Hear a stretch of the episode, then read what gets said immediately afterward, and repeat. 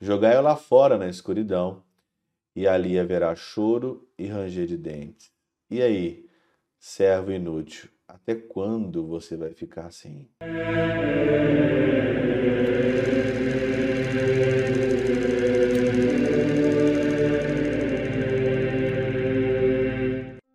Em nome do Pai, do Filho e do Espírito Santo. Amém. Olá, meus queridos amigos, meus queridos irmãos, nos encontramos mais uma vez aqui no nosso Teós, Viva de Coriés, do Percor Maria, nesse dia 2 de setembro de 2023. Nós estamos nesse sábado aí, 21 semana desse tempo comum. O evangelho de hoje, nós estamos então em Mateus 25, 14 a 30, e é a, a parábola dos talentos, né? Quem aqui já não ouviu, né? Os talentos aqui, então quem já não ouviu também aquele servo mau, preguiçoso, que enterrou o talento ali no chão, né? É, foi um mal, servo, servo bom e fiel, que fosse fiel no pouco, né? Será confiado ainda mais, e você, seu servo mau e preguiçoso, tu sabias que eu colho onde não plantei e que ceifa onde não semeei? Então deverias ter depositado meu dinheiro no banco para que, ao voltar, e recebesse com juros o que me pertence.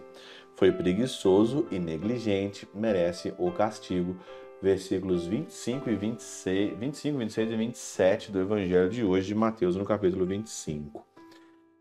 São Gregório Magno, ele tem um comentário aqui, que é um comentário atual, um comentário muito forte, um comentário até complicado. Olha para você ver o que, que ele escreve.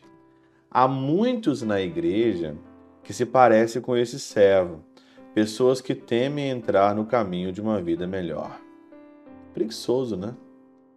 Aquela pessoa que teme entrar numa vida melhor. Ela está na igreja, ela é talentosa, mas ela não consegue avançar. Ela fica naquele mais ou menos.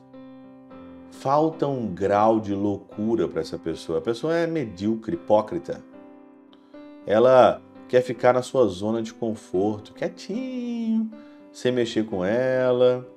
E, no entanto, não temem ficar estendidos na indolência de seus corpos. Não teme, né? Ele não teme ficar na zona de conforto. A zona de conforto, meu Deus, mas que magnífico essa zona de conforto. Que não teme e fica mesmo tranquilo, mas teme uma vida melhor. Ah, isso aqui não é para mim, isso aqui é muito, essa santidade é muito. Nó, ler a palavra, ir na missa, comungar, isso daqui é muito para minha cabeça, eu não quero. Você já conhece pessoas assim? Eu conheço pessoas assim. Pessoas que estão na igreja, mas estão numa zona de conforto. Tá aí o servo preguiçoso e mal do evangelho de hoje. Considerando-se pecadores, arrepiam-se de medo de tomar o caminho da santidade. Eu sou pecador, todos nós somos pecadores, mas ele não dá nenhum passo para o caminho da santidade. Nenhum passo para mudar. Conhece pessoa assim? Não temendo permanecer em suas iniquidades, não, permanece nas suas iniquidades tranquilamente. Não está nem aí.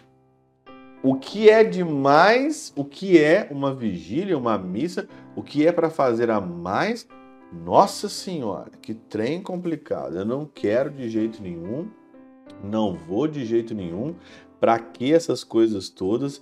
Esse padre é doido, essa comunidade é doida, que exagero. Quer ficar naquela missinha dele, tranquilinha, de domingo ali? Vai quando quer, quando chove não vai, não é?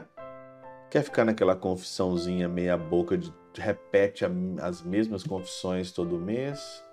Tem mês que falha, tem mês que não falha. Aquela vida espiritual medíocre.